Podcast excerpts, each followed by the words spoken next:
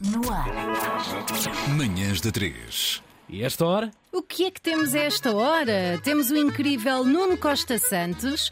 Isto vamos falar com ele a propósito do lançamento do quê, Tiago? Do novíssimo Como um Marinheiro Eu Partirei. Para onde parte esta tua ideia e para onde vai chegar ela neste livro que a partir de agora encontramos nos- escaparatos, Nuno? Bem-vindo, bom dia. Bom dia. Eh, olha, ligando com a conversa anterior, eh, sai do chat GPT né? para longe, eh, para um mundo mais eh, orgânico, mais verdadeiro.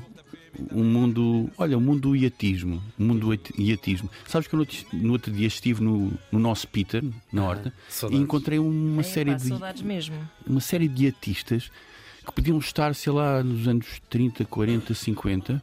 Mas o que é? Uma cápsula de tempo entre eles mesmo? Sim, estavam à, à volta de uma mesa sem tecnologia a conversar e com lado com aspecto de lobos do mar.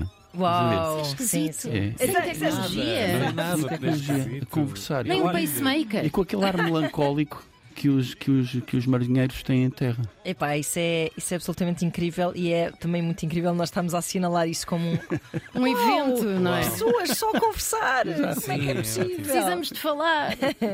A Ana Marques está proibida, deixando uma adenda aqui a esta conversa, de entrar no Peters novamente, eh, porque Se calhar- esvaziou todo o reservatório Se de calhar eu parti uma perna no feial, não foi por um acidente de moto. Se calhar eu parti uma Oh. perna foi quando me ia levantar da mesa, não é? Temos de resolver isso. É ir ao feial Tenho rapidamente. muitas saudades do Feial, fui muito feliz lá, apesar de ter partido lá a perna. Ah, Nuno, ahm, esta, este, este teu novo livro. ah, vem um bocado pegar numa, num, num universo que já te era muito caro e que já tinha resultado numa peça de teatro ah, em 2011 Uhum, por aí.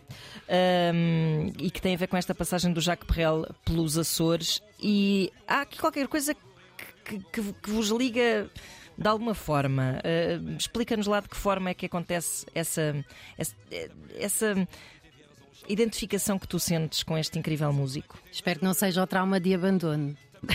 Não, que nos une é, o- Maquite, pá! é o, o que nos une é o talento, claro. Estou a brincar. Não, mas eu concordo. Claro. Não, eu estou. eu estou... Não, o que nos une hum, é, é realmente esta, esta vontade de fazer logo-off. Eu acho que ele conseguiu mais facilmente fazer. Estou a falar da biografia do homem, eh, do, do Jacques Brel. Certo. O artista é fabuloso, é um homem que cantava as emoções no sentido mais extremo, o amor ou o ódio, o ciúme ou a entrega, o, o- enfim, o- Era tudo com as entranhas de fora. tudo. Identifico-me com isso, claro. Hum, mas o homem eh, Jacques Brel, aos 38 anos, resolveu fazer logo-off. No pico da fama, eh, foi-se embora. Uma fama global. É uma- Era dos artistas musicais mais conhecidos eh, do seu tempo. É saber sair, é sair em alto. É sério quando a festa está boa. Exatamente. Mas aos 38 é, é bastante cedo, não? Ah, sim, é Para os verdade. Pedros de hoje, então. É verdade. E- E a festa se calhar não estava muito boa para Não. ele, Sabes porque ele vivia em conflito, não é? Com essa atormentado. Sabes Sim, que, que ele, hum, ele resolveu sair quando repetiu um verso de uma canção em palco. Uhum. Isto é de uma exigência grande, não é? Olha, estou-me a repetir. Já, já. forma. Enganei-me, Já- já, já, dei o que tinha a dar. E no outro dia disse: Pessoal, vou-me embora. Uhum. E então foi de barco hum, para as Marquesas, cumprindo a sua vontade de ser navegante. Ele que tinha uma ligação ao iatismo, também sabia pilotar. Então foi. E conseguiu chegar às Marquesas, onde viveu durante um tempo, e passou pelos Açores.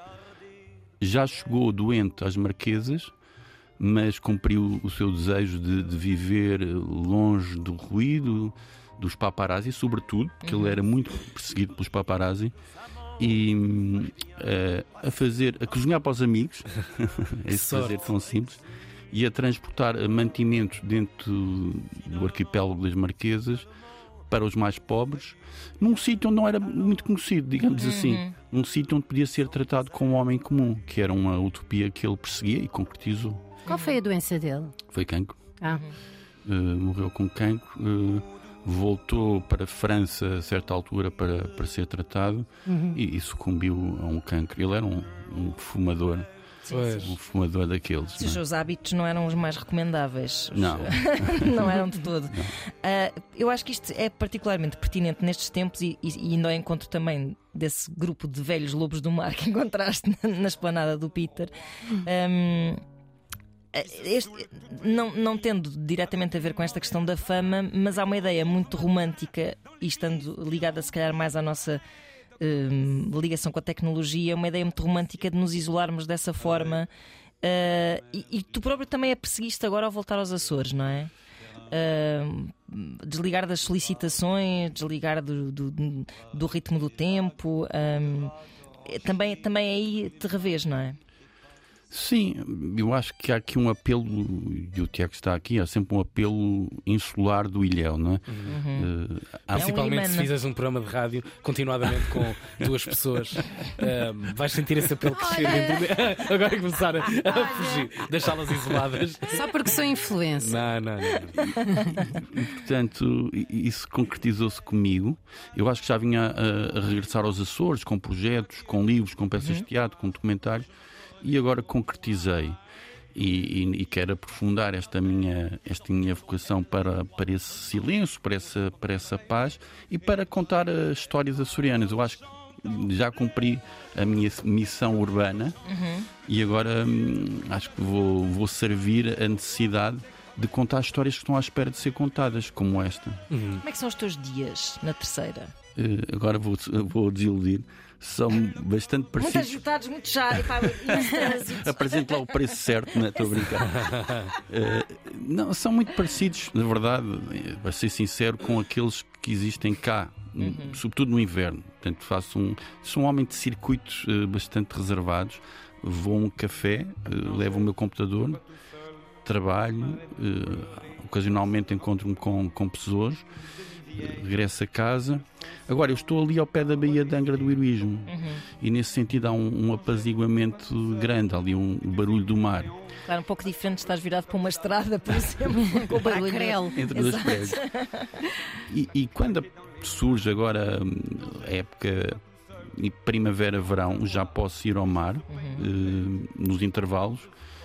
E isso é é uma ligação que é insubstituível, não é, Tiago? O mar dos Açores não tem nada a ver com este mar. Olha, e É a o grande. terceira? O que é que tu tens a dizer da terceira? Maravilhosa. É? Sim. Ok. É uma das nove ilhas incríveis do arquipélago dos Açores. Tu és de onde? São Miguel. Podia-se Ah. criar aqui agora um pequeno conflito, fazer um duelo. Não, ele é de São Miguel também. Pois é, é. Ah. Só que vive na terceira. Ele Escolheste a nunca se vai, terceira, ele nunca se vai escolheste a converter. terceira. a- Pois acho é. que isto é, no fundo é a dinâmica Lisboa-Porto transposta no meio do oceano. Ah, uma pessoa do Porto ou do Norte, vá, a designação Norte, que é mais genérica ainda, será sempre uma pessoa do Norte em qualquer sítio onde se encontre. Se é que me faço Mas, entender. mas é tão interessante essa, essa história do apelo do mar e do mar dos Açores ser um mar diferente, porque muitas pessoas que vão aos Açores. Ah, eu tenho uma vaga ideia, já não sei quem é que me disse isto, mas eu acho que a primeira vez que eu estive lá, alguém que também estava lá pela primeira vez me estava a dizer isto: que é isto aflige-me um bocado estar rodeada de água por todos os lados. Ah, e o Tiago já tinha dito que a perspectiva é exatamente a oposta, não é? É essa uma perspectiva de. Há sempre aqui um. Tanto por onde fugir. Tanto por onde fugir, é isso. Para- se for preciso, ou para partir, ou para ver. um- Eu, eu, quando cresci em São Miguel, que é uma ilha no contexto açoriano com, com uma dimensão razoável, eu nunca pensei que vivia rodeado de mar. Porquê? Porque estudava, lia, tinha os meus amigos, tinha as minhas namoradas, tinha a minha paisagem afetiva preenchida. No... Ai, agora, coitado de mim, Exato. vivo aqui no meio do mar. Depois ouvia música independente que, era, que mandava a vida com Traverso e de outros sítios. Também via filmes, talvez não visse tanto teatro, não via Boa sorte para isso. e, e, e, portanto estava preenchido. Hoje eh, tenho muito a ideia de Açores, portanto, esta ideia de, digamos, eh, afastamento entre as ilhas não, não me interessa. Gosto de as visitar todas e de, enfim, tirar de cada uma o melhor. Confesso que nas ilhas mais pequenas do arquipélago açoriano sinto esta ideia de isolamento e de, de estar eh, no meio do oceano eh, minúsculo dentro de uma ilha muito pequena. Isso acontece. E é Portanto, a bom? terceira é o limite para. Não, não. Estou a brincar, estou a brincar. Exato. Não, mesmo nas flores, na Ilha das Flores, senti isso. Ok. Mas, mas, é- mas ao mesmo tempo é uma, cita- é uma eh, sensação boa. No início parece que está- está-te a fugir os pés, não é? Eh, Mas depois. Uhum. Pode provocar alguma ansiedade. Mas depois, não. É, é um bocado como pensares que, tipo, em ti e no resto do universo, não é? Que é, por um lado, é um pouco ansiogénico, mas por outro lado também te descansa muito saber que. relativização. Exatamente. Eu acho que depois vai para uma sensação ainda, ainda mais, mais, mais interessante. Mas eu acho que é este, este lado do, do, do frémito, de, de alguma inquietação que existia em Brel, é boa, inicial, para depois passar a outra fase. Não é? E, e, na verdade foi o que ele fez. Teve uma vida intensa, eh, inquieta, tremenda, e depois foi para as Marquesas. é? Uhum. Isso é, é, é o que eu sonho fazer na minha vida. Exatamente. Quais são- seriam as tuas Marquesas? Seriam as minhas marquesas. topo da Ah, vida vou dela. dizer, isto é um sonho antigo, Tristan da Cunha. Uau. Que é uma ilha. Bué longe. É é a ilha mais, é mais, mais longe de tudo, de todo de qualquer Eu continente. sei. Eu onde? E aquilo é, ou seja, eu penso que o sítio mais perto seja a cidade do Cabo. Acho que se vai. Pá, aquilo é Ok. o fim do mundo. Aquilo... já, já não é- é- vale a pena seguirem Tristan da Cunha no Facebook. Sim, sim, sim. Porque os posts da comunidade, eu não sei bem quem é que faz aquele Facebook, é tipo, hoje fomos uh, portanto, apanhar batatas, Uma fogueira comunitária à batata, noite. Depois eh, fomos comer umas sandes, não sei. Mas aquilo é, é uma vida tão pequenina, tão micro-vida, mas que me parece tão. Cativante. É pá, tão cativante pelo. Pelo, pelo sossego, pela falta de, de- lá está de solicitações e, e- e, portanto é a minha fantasia Tristão Questão da da Cunha. Cunha, maravilha, está registado. É Vamos isso. mandar para lá um dia. Nuno, amanhã eh, temos a apresentação deste livro em, em Lisboa. Conta-nos tudo. Onde é que vai ser? É às seis e meia no bar do Teatro A Barraca e vai ter um ambiente breliano em imagens e, e som. E, e o livro vai ser apresentado pelo meu querido amigo Luís Osório, amigo de há muitos anos, Maravilhoso. com quem comecei a trabalhar em programas de televisão, Televisão, o verdade, Zapping, Zapping. por exemplo, Zapping, por exemplo, ele que já vinha do Portugalmente, enfim, fizemos. És assim tão velho, meu. Já sou. Estava aqui a Sou- fazer sou- não, já sou, já sou. É novo, mas tem uma longa carreira. É. Invejável. E, e um dos tópicos do, do livro é a paternidade. Uh, como é que é possível ser um pai uh, criativo, entre aspas, e, Ainda por cima de três. Estão a ouvir, Exatamente. É uma longa plateia.